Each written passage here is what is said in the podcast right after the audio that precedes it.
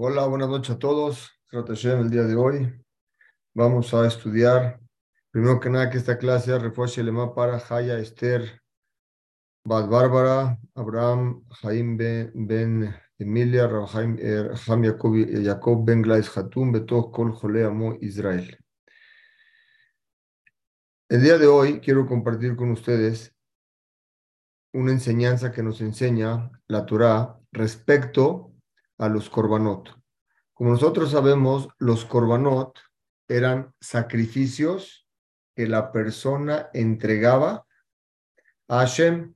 Y esos korbanot que nosotros entregamos a Hashem sirven para expiar. Hay un korban que es un korban de agradecimiento a Kadosh Baruj por todo lo que le ha dado. Traían a veces un korban cuando tenían un pecado. A veces había un korban edabá que la gente lo quería dar nada más así como otro tipo de agradecimiento a Hashem. Cada tipo de corbán expiaba algo. Los corbanot se acercaban en el Bet Migdash, se le hacía shejitá, unos se quemaban, bajaba un fuego del cielo y los consumía. Y ese era algo que era la voluntad de Hashem. Y Hashem así pidió hacer corbanot. Ahorita, los corbanot, hay varios tipos de corbanot, como expliqué en un principio. Cuando una persona pecó vamos a decir que comió pan en Pesach sin querer o que, que violó Shabbat, está obligado a traer un korban hatat, como fue, si hubiera sido adrede, hayab mita, que, pero como fue sin querer, vean qué bonito, ¿eh? Pero por cuanto que fue sin querer, tiene que traer un korban hatat. ¿Qué es un korban hatat? Una vaca, traen la vaca. ¿Qué pasa si una persona que el que hizo el mismo pecado es pobre y no tiene dinero para traer una vaca. Es decir, un rico pecó, sin querer violó, eh, eh, hizo Hilul Shabbat. Trae un corbán, hatat, una vaca. Hace El pobre tiene que traer dos pollitos chiquitos, son más baratos. Uno como corbán hatat, de pecado viene de het, y otro viene como un corbán olá. Olá es otro tipo de corbán para expiar cierto tipo de pecados. La pregunta es, ¿por qué el rico trae uno y el pobre trae dos? Si hicieron el mismo pecado, el rico tiene que traer uno y el pobre uno, aunque sea uno cual, el hatat, un, un, un pollito chiquito, pero uno. ¿Por qué tiene que traer dos corbán? El hatat y el hola. Dice el hatam sofer, por cuanto que el rico, por cuanto que el pobre, cuando ve que él no tiene la posibilidad, no está en en su alcance el dinero para poder adquirir una vaca, en su corazón empieza a pensar ¿por qué Hashem me puso en esta situación? ¿Por qué Hashem no me dio lo que le dio al rico? Empieza a tener ciertos tipos de pensamientos en contra del comportamiento de Hashem en el mundo. Pues dice la Torah, por lo tanto tiene que tener dos korbanot, uno por el hatat igual que el rico y dos por el pensamiento que tuvo. Sale de todo esto que una persona que tiene un pensamiento negativo se considera como un acto, como si hizo un acto. Por lo tanto, tiene que traer un corbán o la, otro tipo de corbán. Pero aparentemente hay una contradicción, porque nos, lo que nosotros sabemos, She'en Beruhu, Mistarev en español. Hashem nunca va a considerar un pensamiento, el que piensa, un pensamiento como un acto, como un hecho. Si es así, este pobre no tenía que haber traído un corban hatat. Simplemente, el corban no la, perdón, nada más uno, no dos. ¿Por qué aquí Hashem sí lo consideró como un, como un hecho? La respuesta es Hashem nunca va a considerar un pensamiento malo como un hecho, no lo, considera. Pero cuando es un pensamiento que tiene abodazara, o que tiene una raíz de abodazara, ahí sí lo considera como un hecho. Y el pensar que en la situación en la que está la persona el día de hoy, ¿dónde lo puso Hashem? En esa situación en la que está esa persona, se queja en la posición que Hashem lo puso, sale que esta persona está en contra de cómo Hashem dirige al mundo. Y eso se llama kofrut. Kofrut viene a decir renegado. Por lo tanto, esa persona tiene que tener un corbán. Hola. Aprendemos de aquí algo muy bonito. La persona en su vida tiene que saber que Hashem dirige el mundo de una forma exacta, quirúrgica. No se equivoca y le toca a la persona lo que le tiene que tocar. Cuando una persona le dice a Hashem, ¿por qué? Eso es muy delicado. Porque estás diciéndole como, estás manejando a mal el mundo, Hashem, no me tocaba esto. Pero si decimos en vez del por qué, ¿para qué? Eso que me estás mandando una prueba del día de hoy, ¿para qué? ¿Qué cambio tiene que haber en mí? Una persona con su pensamiento puede lograr muchas cosas. Tan es así que el Nefesh Haim en su libro, el Nefesh Haim era el alumno del Gaón de Vilna, en su libro dice lo siguiente, la persona tiene que saber que hay pensamiento, palabra y acción con las manos. Cada una representa un acto por sí mismo. Nosotros estamos en el mundo hacia, hay cuatro mundos, hacia es donde estamos nosotros. Ese representa la acción. Más arriba, que es el mundo de Bria, es la palabra. Y más arriba, que es el mundo de Yetzira, es el pensamiento. Sale que el pensamiento está mucho más arriba que la boca y los actos. ¿Por qué? Porque cuando, si uno quiere hablar o actuar, primero que nada tiene que pensar. Cuando esa persona piensa, pasa después a su boca y luego hacer un acto. Sale de aquí que el pensamiento en la persona es muy elevado y puede mover mundos allá arriba. Es por eso que Jamín nos enseña, el pensamiento de la persona tiene que ser íntegro de acuerdo a lo que la Torah nos enseña y nos dice.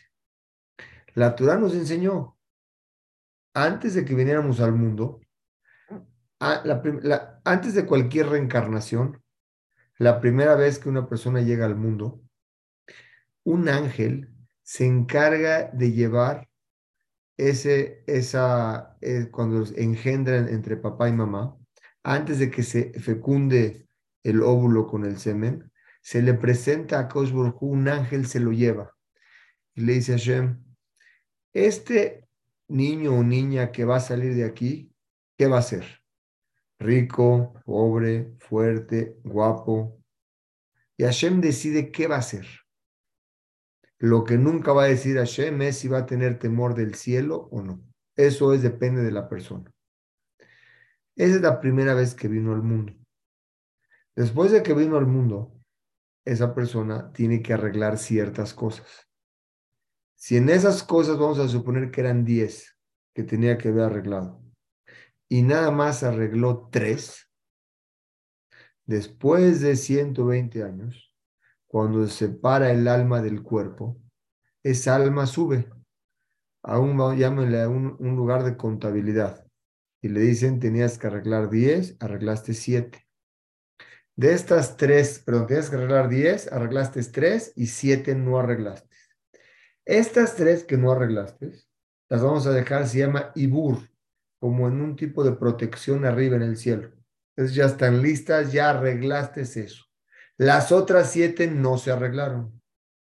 Tiene que regresar al mundo arreglar esas 7 cosas. Pero antes de regresar, llevan a esa alma.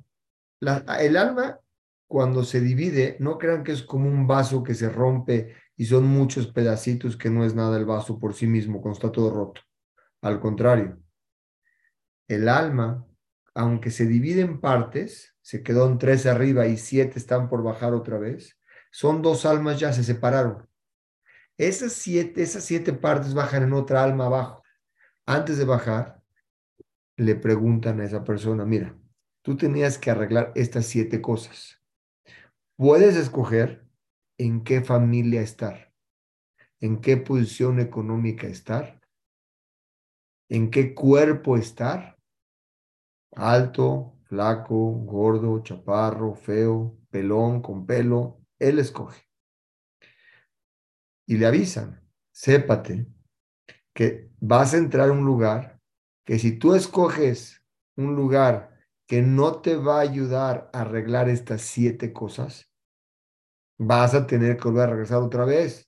Mejor ahórrate otra vuelta y escoge una familia y un lugar en donde pueda superar estas siete pruebas. Por ejemplo, una persona que en la vida pasada fue mujeriego, que era muy rico, que era muy prepotente, que era arrogante, que lo tenía todo, que no respetaba a la gente, la hacía sentir mal, la humillaba. Y pide regresar en una familia rica con la misma situación, puede ser que la pase, pero es muy complicado.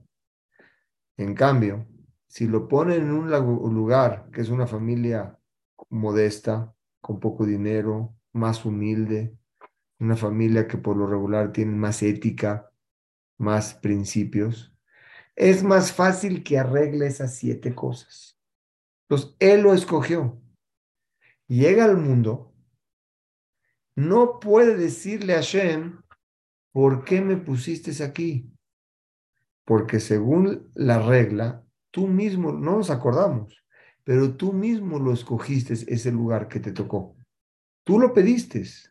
¿Para qué? Para arreglar algo que tenías que arreglar. O aún así, si no es algo de una vida pasada, a lo mejor es una prueba que Hashem le manda a la persona para superar en donde está hoy. Entonces, este pobre y el rico traen dos korbanot. Regreso al principio una persona que hizo Hilul Shabbat Barminan, violó Shabbat. Si fue adrede, Hayab Mita lo apedreaban. Si fue sin querer, su expiación es traer un corbán hatat. El rico traía una vaca. El pobre tenía que traer dos pajaritos, uno por el corbán hatat, por el pecado, y uno por el corbán olá, porque el pobre en su pensamiento pensó, ¿cómo puede ser que me haya tocado aquí en este lugar y al rico le haya tocado mejor. Para expiar ese pensamiento necesitamos un corbán que se llama el corbán Olá. Como expliqué, el Nefesh Haim explica que el pensamiento de la persona es tan elevado, tan elevado, que puede mover los mundos arriba. La diferencia entre, como Rabada, escuché una vez de es un gran eh, rabino, ¿qué diferencia hay entre dos personas? Lo que piensan. Una persona es lo que piensa. Una persona puede tener en su cabeza cosas santas, eh, cosas puras, cosas de producir, y otro puede tener en su pensamiento lo contrario, malas, morbo, daño, y ese es el ser humano, lo que uno piensa. Lo que uno piensa es la persona. Y ese pensamiento, ¿de dónde viene? Yo les pregunto a ustedes. Ya le he hecho esa pregunta en otros foros, pero se las quiero hacer a ustedes. Si yo les pregunto a ustedes, ¿quién eres? ¿Qué me contestarían? ¿Qué me contestarían? Uno me puede decir, yo soy mi cuerpo. Y no es cierto porque después de 120 años el cuerpo se queda y el alma se va. Entonces otro me diría, no, yo soy mi alma. Le, diría, le diríamos, no, porque esa alma es prestada.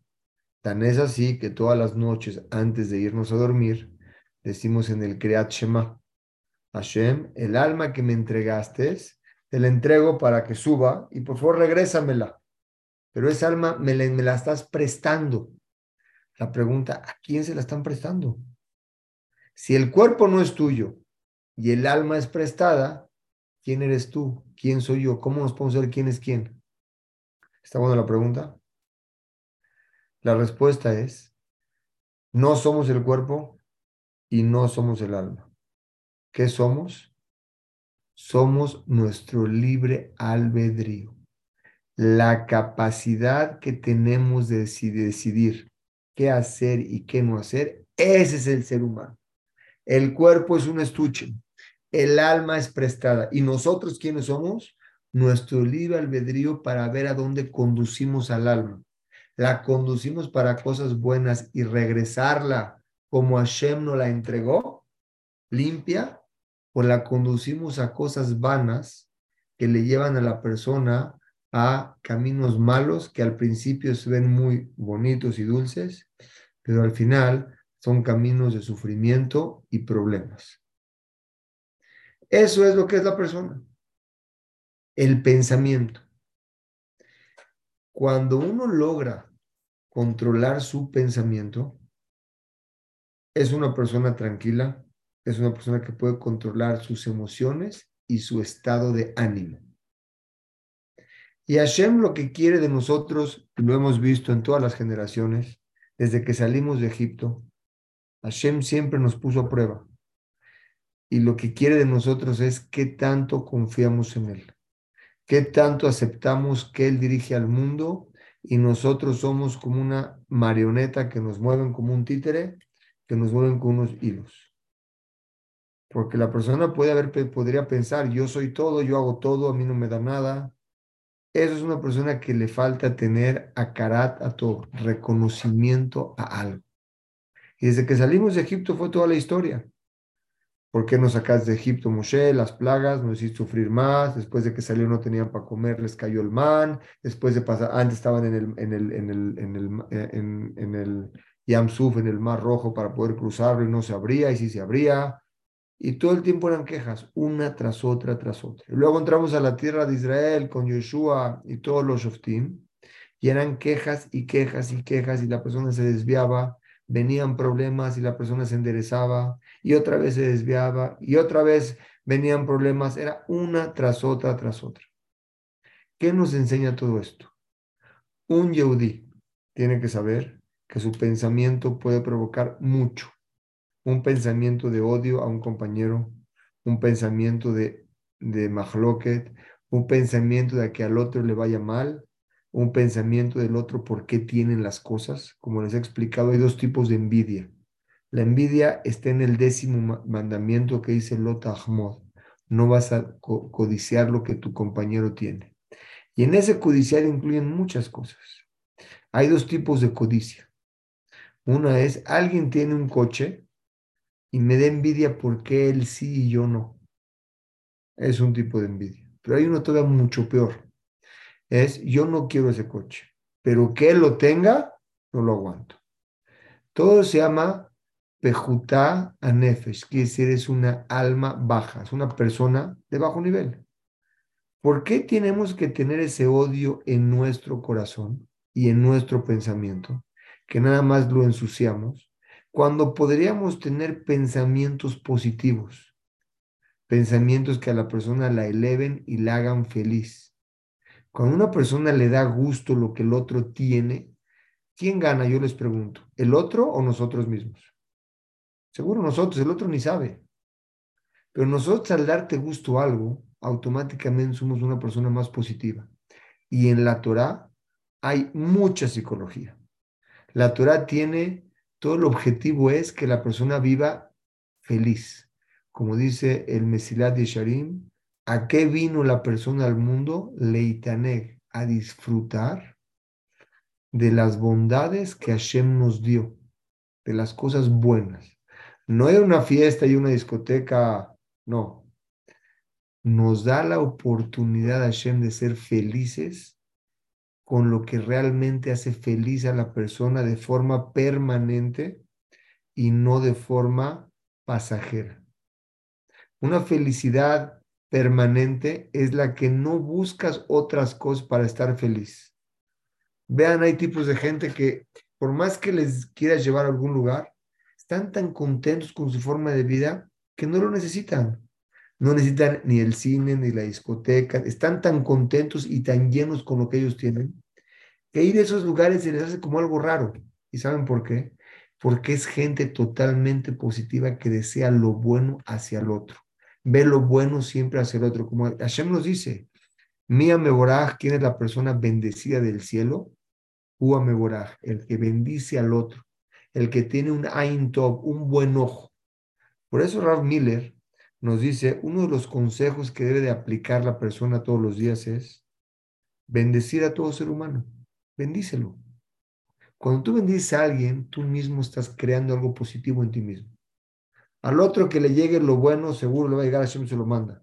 Pero que tú provoques eso, te hace a ti un ser humano totalmente diferente. De la misma forma, compartir el sufrimiento del otro, ponernos en los zapatos del otro. Muchas veces uno tiene un sufrimiento y no le importa lo que el otro siente, importa lo que uno piensa. Esas personas, hay algo que se llama enfermedad de sentimientos. No son capaces de tener esa sensibilidad y esa conexión con un hermano. Un hermano, llámese hermano de familia o hermano cualquier de Israel. Todo eso parte de la Machshavah, del pensamiento. El pensamiento puede lograr cambiar un estado de ánimo de la persona. Y al mismo tiempo, el pensamiento puede enfermar a un ser humano. Se puede volver una persona que tiene que ir a tomar pastillas con un psiquiatra porque está volviendo loco. ¿Y de qué se vuelve loco? Su mente lo domina.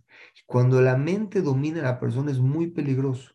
La Torah nos enseña a que nosotros la dominemos, no que ella domine al ser humano, sino que nosotros la dominemos en qué pensar, qué sentir y qué hacer.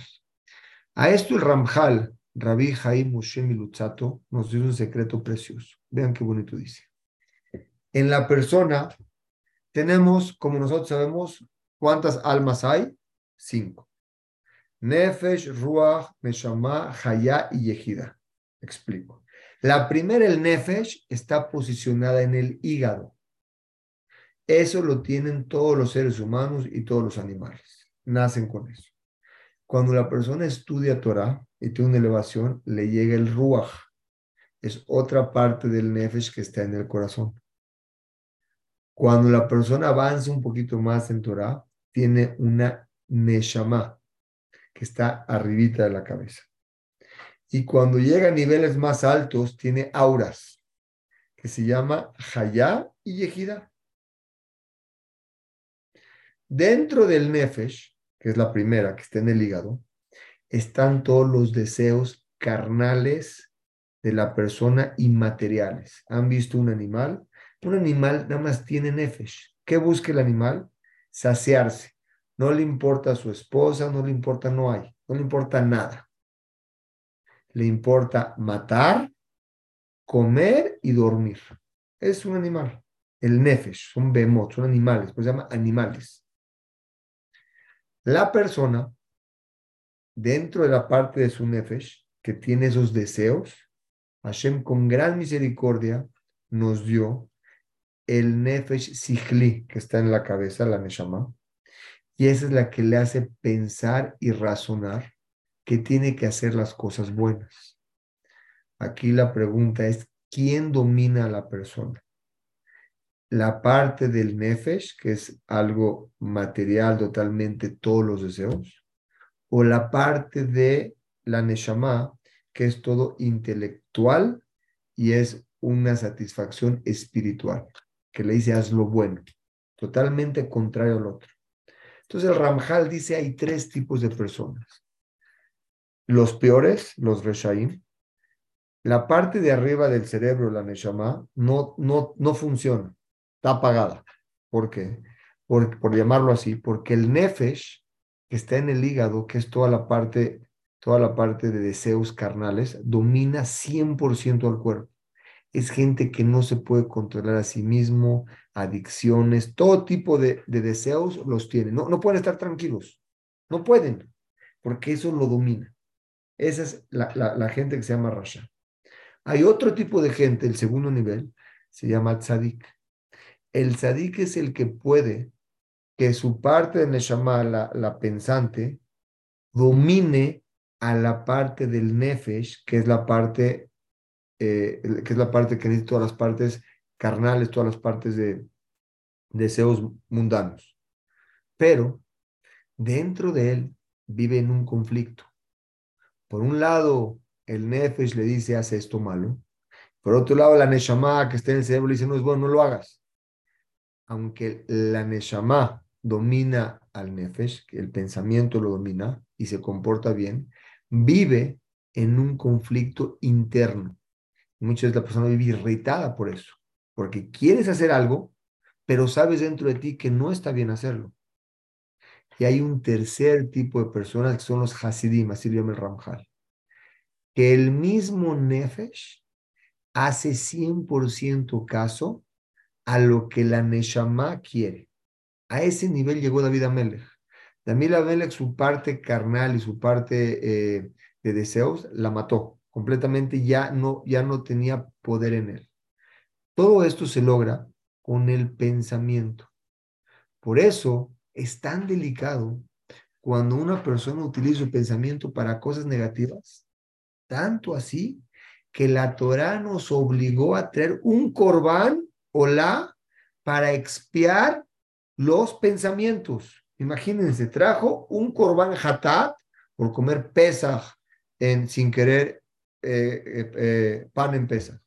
O un corbán cuando prendió la luz sin querer en Shabbat. Se llama hatat pero que traiga un corbán por lo que pensó que se llama un corbán olá, un sacrificio de olá, la Torah nos enseña qué tan importante es cómo poder manejar ese pensamiento. Con ese pensamiento, nosotros tenemos la capacidad de ser agradecidos con la gente. Cuando uno es agradecido con la gente, demuestra a karat a todo, siendo gracias que beneficiaste en algo. Cuando una persona puede lograr tener a karata todo con un ser humano que lo está viendo enfrente, puede lograr tener a karata todo agradecimiento con Hashem que le da todo sin que nos demos cuenta. Todos los días vivimos en un milagro.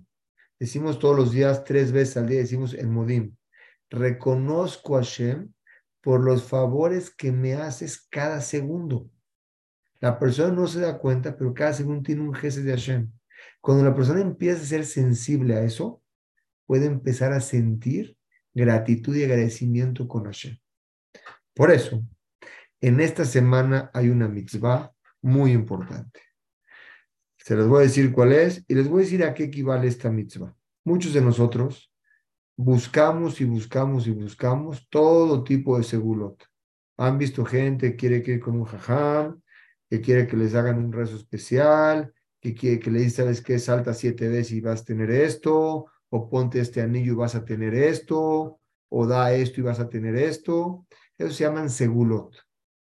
Pero, o hay quien dice que hay que escribir una botella y pedir en un arak, son cosas que no tienen base. Y aunque tengan base, son bases que están un poquito alejadas a lo que es una segular real para tener éxito. ¿Cuál es esa mitzvah? Que nos garantiza todo. Hay una mitzvah que se llama Kibud Avbaem, respetar a papá y a mamá. En esta mitzvah, la explicamos en una clase con amplitud, pero ¿por qué la quiero meter aquí? Una, porque es la perasha de esta semana. Y otro es porque en la mente de la persona tiene que ser agradecido. Y si la persona no fuera que existe papá y mamá, esa persona no estuviera en el mundo aunque le cueste mucho trabajo. Tiene que existir un respeto hacia ellos y un agradecimiento hacia ellos. Cuando una persona agradece a la persona que lo trajo al mundo, por más, yo les pregunto, ¿por qué muchas veces nos cuesta tanto agradecerle a papá y mamá y no nos cuesta trabajo agradecerle a un extraño que nos hizo un favor ahorita? ¿Saben por qué? Vean, vean qué profundo es esto. Repito, nos cuesta trabajo agradecerle a papá y mamá, pero a una persona que apenas llegó y lo conocimos y nos hizo un favor, wow, nos desvimos por él. El Hatam Sofer dice, por naturaleza, alguien que te hizo un favor, le debes. Cuando te hace dos favores, le debes más. Cuando te hace un favor toda la vida, le debes tanto que tu mismo cuerpo crea una defensa de que tienes que actuar o buscar algo para sentir que no le debes. Es una reacción. Cuentan que el Hatam Sofer adoptó a un hijo, creció a un hijo en su casa. No tenía nada de ese muchacho. A los 20 años lo casó. Cuando lo casó le dijo, toma hijo mío, te entrego estas piedras. Fue lo que le regaló, unas piedras chiquitas de boda. Y le preguntaron, Rabino, ¿por qué le regalaste eso? ¿Por qué piedras? Dijo, por si me quiera aventar algún día una piedra, que me aviente una chiquita. Le dijeron, ¿por qué? Les dijo, la persona tiene por naturaleza, cuando recibe un favor, no nada más negar el favor, sino crear algo en contra de esa persona para sentir que no le debe. Dense cuenta, a veces una persona se peleó con el otro sin que le hizo nada. Dentro de él tiene algo que no puede aceptar que el otro lo ha ayudado. Entonces tiene que, que crear una contra para poder hacer eso. Cuando una persona se esfuerza y respeta a papá y mamá, aunque siente eso, que todo le dieron y que quiere sentir que no debe, la Torah nos tiene que enseñar que un yudí tiene que tener siempre a karatato. Tan así que Hashem utilizó, no nada más en la Torah lo escribió, sino en los diez mandamientos, Kabed etabija betimeja, respeta a tu papá y a tu mamá. Jajamim nos dicen que explicaron mucho en la, lo bonito y lo importante de esta mitzvah y la obligación que tenemos y lo grave de violarla.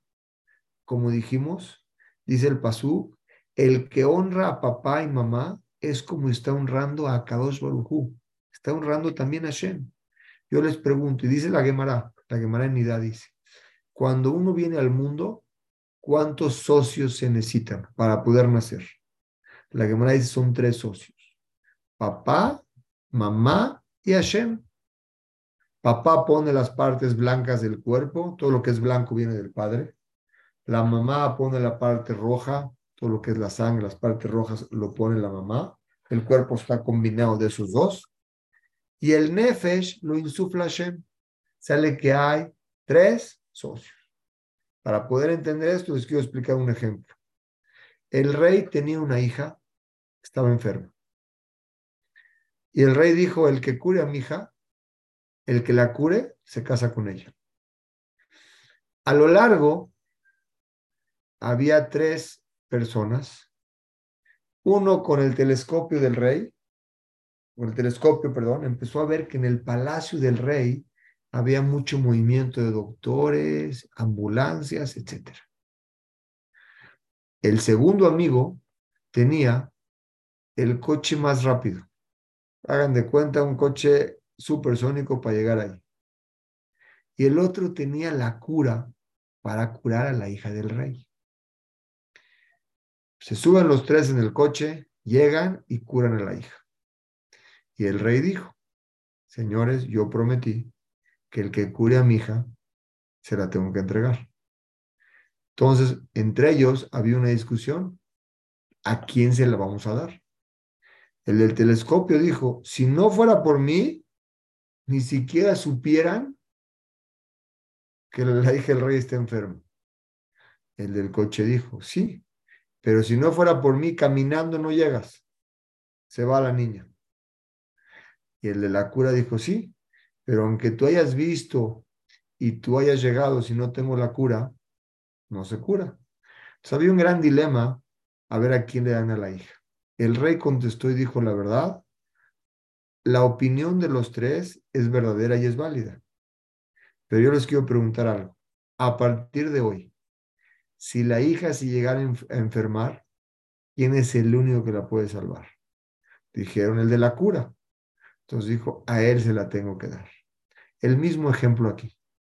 Hay tres socios para llegar al mundo, papá, mamá y Dios. Tenemos que respetar a papá y mamá a tal grado que como respetamos a Hashem, igualito. Dice el Pasuk, la persona que honra a papá y mamá es como un Rakosh Baruchu. Malalehem Keilu, como se consideran que si Hashem estaría entre ellos. Obviamente, si papá y mamá te dicen, haz Hilul Shabbat, y Hashem te dice no puedes, ¿a quién le tengo que hacer caso? Hashem. ¿Por qué? Porque a partir de hoy dependemos de Él.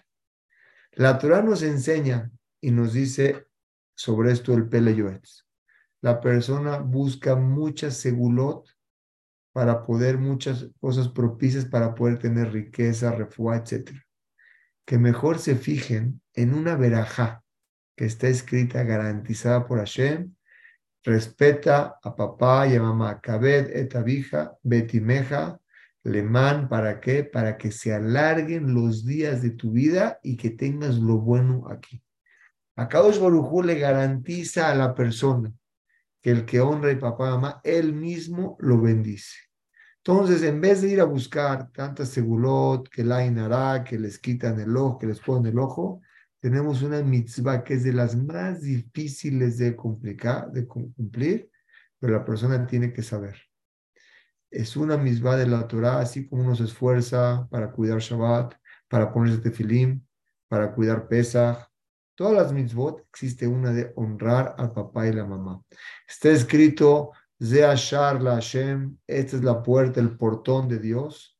Sadikim y Abobo, vengan los quien los sadikim quiere decir para subir a Malá, como dice en de Beliau, para explicarte qué tiene que ver la misma de papá y mamá, de respetar a papá y mamá, ¿con quién? Con la misma de, eh, misma de, servir a Kosh para acordarte que son iguales. Hashem los considera el honrar a alguien que te hizo un favor. Quiere decir que tu mente es consciente tu mente es pensante, tu machshava está en algo de agradecimiento. Y eso de agradecimiento a Kadosh Baruj considera, me gusta estar dentro de ellos. Dicen los Jamim que en una ocasión había un gran rabino, el gadolador de la ciudad. En sueños se le aparecieron unos ángeles del cielo y le dijeron, tú tienes solama, ¿vale? Le dijeron a este rabino, como fulano. Como fulano. Se despertó él, dijo, ¿cómo? Yo tengo Olama va como ese fulano. Este rabí una persona que no caminaba cuatro pasos sin el tefilín puesto. Todo el tiempo estaba hablando de Breturá. Todo el tiempo estaba estudiando a la Jot sin parar. Y lo compararon que va a tener Olama va como otra persona.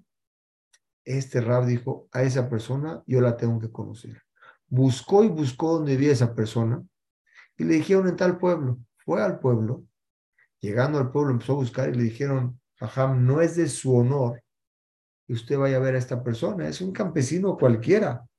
El gadolador vino a verlo de una ciudad hasta acá, dijo, lo tengo que ver. Le dijeron, bueno, ya no se moleste, se lo traemos. Fueron con este señor y le dijeron, ¿qué crees? Te está buscando, te está buscando este rabino. Dijo, ¿cómo? ¿Me están buscando este rabino a mí? Están ustedes vacilando. Este rabino que es el gadolador, el grande de la generación, vino a buscarme a mí. Eso es imposible. Se están burlando de mí y no voy. No voy, no voy. Le dijo, le dijo, bueno, con el rabino le dijeron, ¿sabes qué? No quiere venir. No quiere venir. ¿Qué dijo el rabino? Tengo que ir a verlo sí o sí. No me voy de aquí si no lo veo. Fue el rabino, se llama Rabbi Ushua. Y el otro era, se llamaba Nenaz Akatzaf. se llamaba el otro? Llegó. Cuando este Nenaz vio al rabino entrar, se le aposternó a los pies de Rabbi Ushua y le dijo, no puedo creer que usted está aquí. Me ha venido a ver a mí. Y el rabino le dijo, por favor, te quiero hacer una pregunta, ¿me la puedes contestar? Le dijo, sí, claro. ¿Me puedes decir cuál es tu día a día? Y él le dijo, mira, tengo un papá, tengo una mamá que son muy ancianos. No pueden ni siquiera caminar por sí solos. Todos los días yo me visto, los visto a ellos, los arreglo a ellos, los preparo, les doy de comer. En ese momento se paró a Yoshua y le dio un beso en la frente y le dijo, hijo mío, Ashreja dichoso, ve Ashrego aleja y dichosa tu suerte Matov Manaim, qué tan bonita y placentera. El ki, dichoso tu parte. Shesahit, el ki, dijo el rabio Yoshua. Y dichosa mi parte. Shesahit que yo tengo el sehut de ser tu compañero en el Ganeden. El otro no entendía. No, si le explicó Rabbi Yoshua, pero la explicación es que se le apareció un ángel a Rabbi Yoshua y dijo, vas a tener un va igual que fulano. Rabbi Yoshua ben Levi cumplía toda la Torah completa, no sé Rabbi Levi, Rabbi Yoshua, Rabbi Yoshua, solo Rabbi Yoshua, cumplía toda la Torah completa, día y noche, el grande de la generación. Decir que va a tener un igual que el otro, quería conocer qué hace el otro. Cuando le dijeron que es un campesino, dijo, no puede ser, algo hay en él. Cuando vio y regresó y vio que cumplían la mitzvah de Kibud Abaem, en ese momento le dijo, qué dichoso soy yo de estar junto a ti en el Lamabá, porque la misma de Kibud Abaem es que Ilu es igualada, como ustedes honrando a Kadosh Baruch. Besrat Hashem, que podemos entender, el mensaje de hoy es, nuestro pensamiento, el pensamiento hace al ser humano. El pensamiento crea las acciones y el habla del ser humano tratar de enfocar ese pensamiento en cosas positivas, tratar de enfocar ese pensamiento en desearle lo bueno al compañero. De esa forma, uno mismo aprende a ser feliz, aprende uno mismo a ser agradecido con las cosas que recibe. Y por medio de esa sensibilidad que uno va haciendo con el tiempo, puede lograr a cumplir la misma de Kibuda en respetar a papá y mamá que están enfrente de ti. Si logra respetar eso, que es muy difícil hacerlo, como dice la Torah, que es complicadísimo, porque tienes que tener mucho respeto y todo hacia ellos, vas a poder lo mismo tener con el compañero. Y ganas de no tener siempre me deben, es mío, yo lo hice y todo es mío, mío, mío, mío, mío. En vez de vivir de una forma egoísta, vivimos al contrario, de una, de una forma agradecida. Las mismas personas, uno vive que le deben y otro vive agradecido la alegría en esas dos personas es totalmente de, una, de, un, de, 180 grados. Al que siente que todo le deben, es una persona egoísta, es una persona que absorbe, es persona que quiere quitar. Al que está agradecido con Hashem y sabe que nadie le puede tocar nada de lo que es de él, y su pensamiento lo digo con agradecimiento hacia el otro, puede llegar a malot, a niveles altos en la superación personal de la persona. Besrat Hashem, fue un gusto el compartir con ustedes. Nos vemos, Besrat Hashem, el siguiente jueves no, porque es Pesach. El otro creo que tampoco porque es Pesach, pero Besrat Hashem, de hoy en 15 continuamos. A todos les deseo que tengan un Pesach Kasher Besameach y Besrat Hashem a ver si en Jola Moed podemos dar una clase de Pesach. Todo lo bueno. Bye, ma.